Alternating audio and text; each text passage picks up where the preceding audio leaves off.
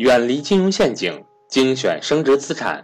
大家好，我是各位的班主任登海，欢迎想跟赵正宝老师系统学习投资理财的伙伴和我联系，我的手机和微信为幺三八幺零三二六四四二。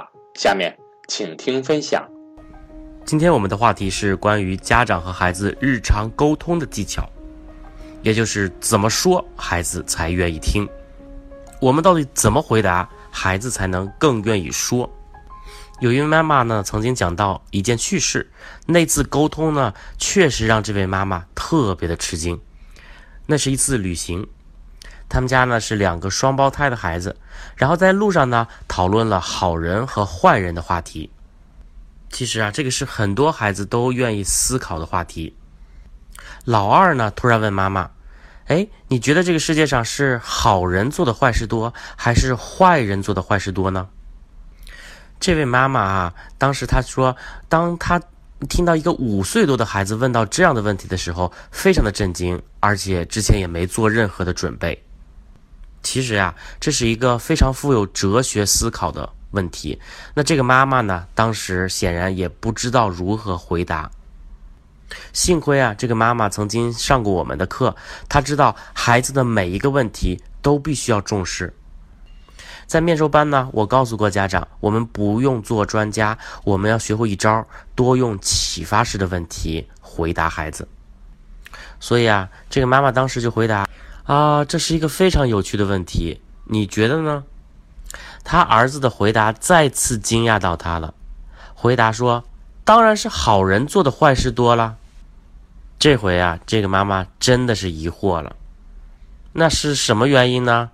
她充满好奇的盯着这个小儿子。这个时候啊，弟弟得意的跟妈妈解释：“因为这个世界上好人比坏人多呀，所以啊，每个好人做一点坏事，加起来就是很多很多的坏事了。”其实啊，这个回答对于大人都非常有启发。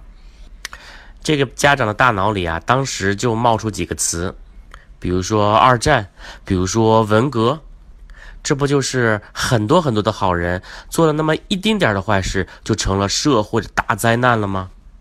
其实啊，所有的孩子，真的是每一个孩子都天生具备非常强烈的好奇心，尤其是这个年龄段，哪个年龄段呢？就是三到十岁的孩子，他们对很多的事情都充满好奇心。我相信呢，很多的家长都会有这样的体会。孩子啊，经常会围着你问一些稀奇古怪的问题，有很多时候啊，他把家长都会问烦。但是呢，如果我们不重视孩子的问题，孩子可能啊，就慢慢的不想和家长说话了。比如说啊，你家如果是男孩，那他可能会这样问你：“哎，爸爸妈妈。”你觉得这个世界上是好人厉害还是坏人厉害呢？如果是你，你觉得应该怎么回答呢？哎，如果是你，你觉得他为什么会问这个问题呢？据我所知啊，有些家长是这么回答的：哎，你每天想这么多无聊的问题干嘛呀？赶紧换鞋，一会儿马上迟到了。这个时候哈，孩子一般不会和你计较，大部分的孩子哈会反复好几次。哎，这个时候呢，很有可能孩子又会问你。哎，爸爸，爸爸，哎，或者是妈妈，石头能不能放在微波炉里加热呢？啊，这个时候呢，你可能刚从单位回来，你可能正心烦呢，所以一般的爸爸或者是妈妈随口就会答：找死啊你！哎，你能不能每天不要胡思乱想啊？赶紧别浪费时间了，做作业去。还有时候，孩子会在一些不合时宜的情况下问你一些问题，比如说在周末的时候，你正在做家务，孩子突然跑过来。纠缠住你，然后问：“哎，妈妈，妈妈，你知道为什么三层的陀螺可以打败分身陀螺吗？”这个时候，你又会怎么回答呢？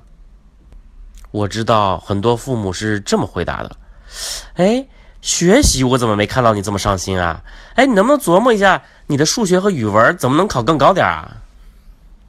我刚才说了，所有的孩子都有非常强烈的好奇心，而且呢，我也说过，他们不会计较那么一次两次被你这样阻碍和打断，但是他的心也是非常脆弱的。如果他在家里面经常听到的都是上面这样的回答，那孩子会非常非常的受挫。慢慢的呢，孩子就会再也不想问问题，他会变得非常的内向，甚至很多孩子慢慢会变得不爱思考。这就是为什么随着孩子年龄的成长，很多孩子越来越不愿意和家长沟通。这就是我们看到很多思考比较缓慢、没有主动思考意识、没有创新思维的孩子是怎么造成的。那到底该怎么办呢？是啊，孩子的好奇心其实非常非常的脆弱。如果他在家里面经常会被你阻碍的话，他就会很受挫。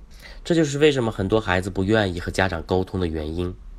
那我们保护和激发孩子的沟通意愿。包括呢，孩子思考的兴趣，这需要我们家长注意孩子的每个问题。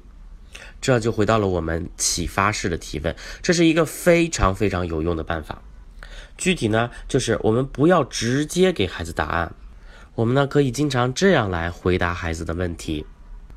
比如呢，我们可以这样说：“哎，这真是一个有趣的问题，你说呢？”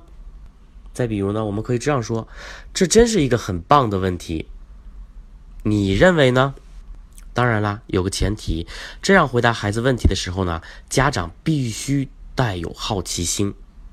如果啊遇到你实在不知道问题的答案，哎，这个时候呢，孩子又特别希望你给出答案，那这个时候呢，你可以跟孩子这样说：“那我们一起来问问 Siri 吧，那我们一起来查一下百度吧。”其实这几个句式啊，可以变成家长的黄金问答句式。那以后呢，孩子如果再问你一些你认为是无厘头、你认为是无聊的问题的时候呢，家长呀就可以试一下我刚才说的这种启发式的提问来回答孩子。久而久之呢，其实孩子会有超乎你预料的答案出现。这就是非常重要的，我们要学会用启发式的交流来陪伴孩子的成长。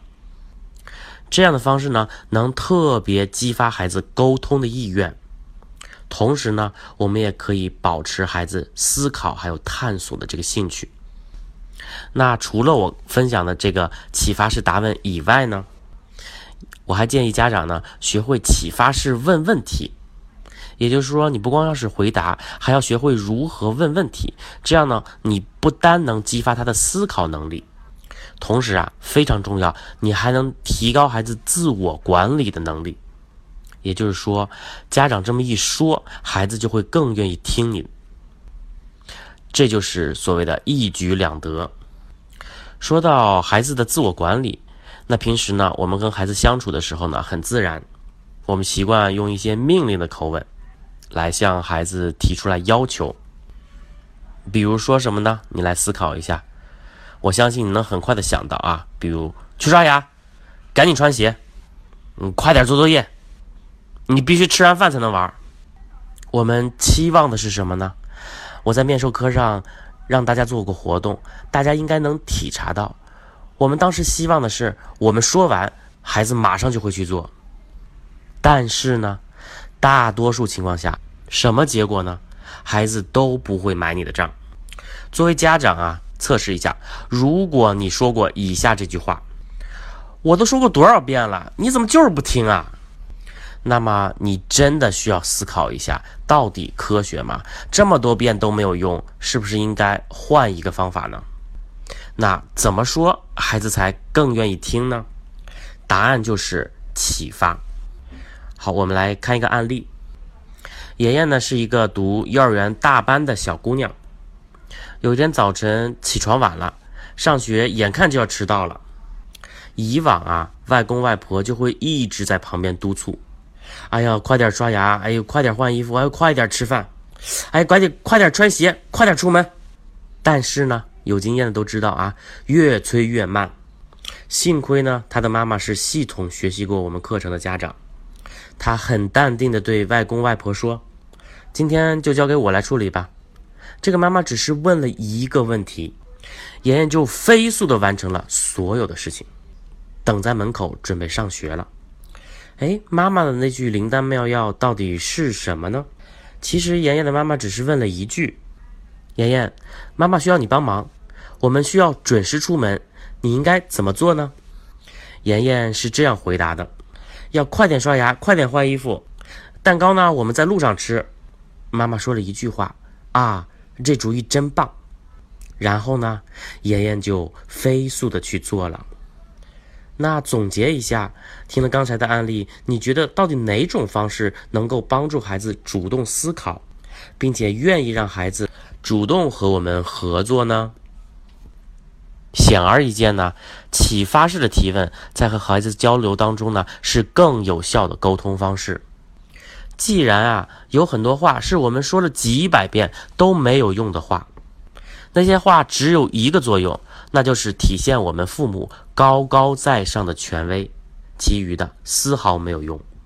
换句话说，你之前说的那些命令的话是不能激发孩子思考，不能让孩子主动来和我们配合的。哎，那我们为什么又常常爱说那些没有用的话呢？因为那些命令式的话说起来会非常的简单。以至于啊，我们不需要思考就可以脱口而出，而启发式的提问呢，需要一点点家长的智慧。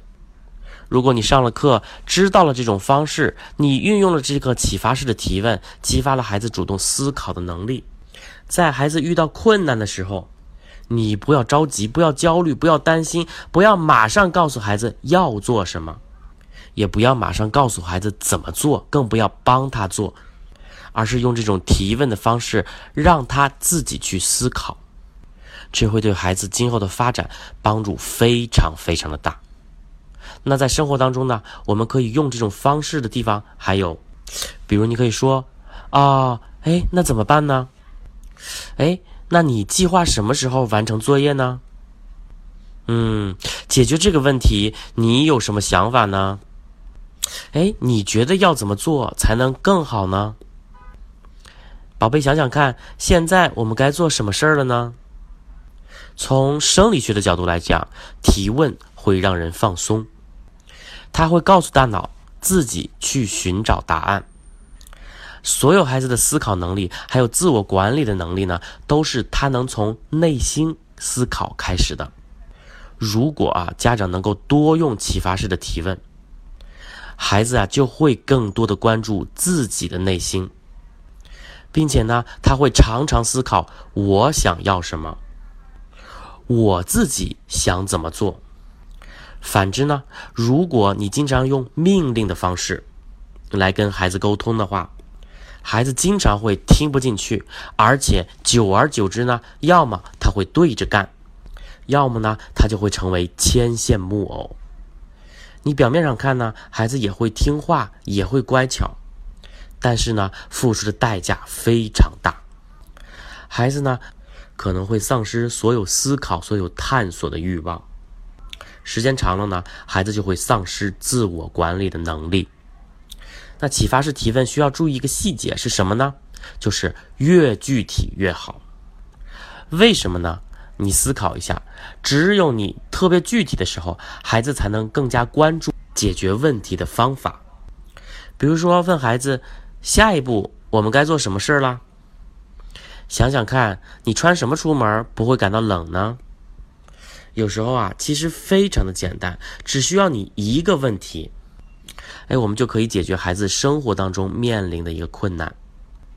那这个时候呢，就是在修自己，你真的是需要耐一些性子。有时候呢，你需要多问孩子几个问题。因为之前呢，他可能被束缚的很久了，所以这个时候呢，你真的需要多提问几个问题，孩子才能慢慢自己找到方法。甚至呢，还会出现你问了几个问题，孩子的回答还是不知道。那这个时候呢，你需要借助我们课堂上讲的其他工具来辅助、来引导，比如有限的选择，比如正面的语言。这些工具呢，在我们的课程当中都会学到。那么，要恰当的使用启发式提问以及启发式回答，要符合两个原则，请听好。第一，如果你和孩子有任何一个人心情烦躁，都不要用这样的启发式交流。这个时候，首要任务是什么呢？两个人都要平静下来。比方说，你带着烦躁问孩子这些问题：“哎呦，烦不烦？你一会儿问我，一会儿问我，你到底想干什么？哎，你别问了，你到底什么时候才开始去做作业啊？”家长烦躁的时候，就经常会带有指责或者问出来为什么的问题，因为呢，用为什么就是在追究责任，就是在指责。你的这些问题呢，就会遭致孩子的戒备。那还有呢，就是启发式交流需要家长带着一颗好奇心，一定要倾听，一定要接纳孩子的想法。如果啊，你学了我们的课，然后你的目的性特别强，那你就不是和善而坚定，你就无法真正走进孩子的内心世界。很多时候呢，这样的沟通都是无效的。比如说啊，家长有时会问：“哎，你是不是应该去洗澡啦？”其实这是质问，这不是启发性问题。或者呢，跟孩子说：“来想想看，早点睡觉会给你带来什么好处呢？”这不是启发性问题，因为你没有带着好奇，没有带着倾听。那我们总结一下，怎么做孩子才愿意听？怎么答孩子才更愿意说呢？启发式交流非常的关键。家长呢要学会启发式提问，还要学会启发式答问。如果你这样做，你一定会收获一个自我管理极强，而且亲子沟通非常良好的孩子。最后，从八月到十二月，我会依次在成都、青岛、北京、南京、武汉、深圳、西安、上海、重庆、广州这些城市举办家庭教育。面授的训练营，帮助大家改善家庭成员之间的关系，促进家庭和谐。上述城市呢均接受报名，名额有限，先到先得。具体行程安排呢，各位和班主任韩登海老师联系。好了，我们下期再见。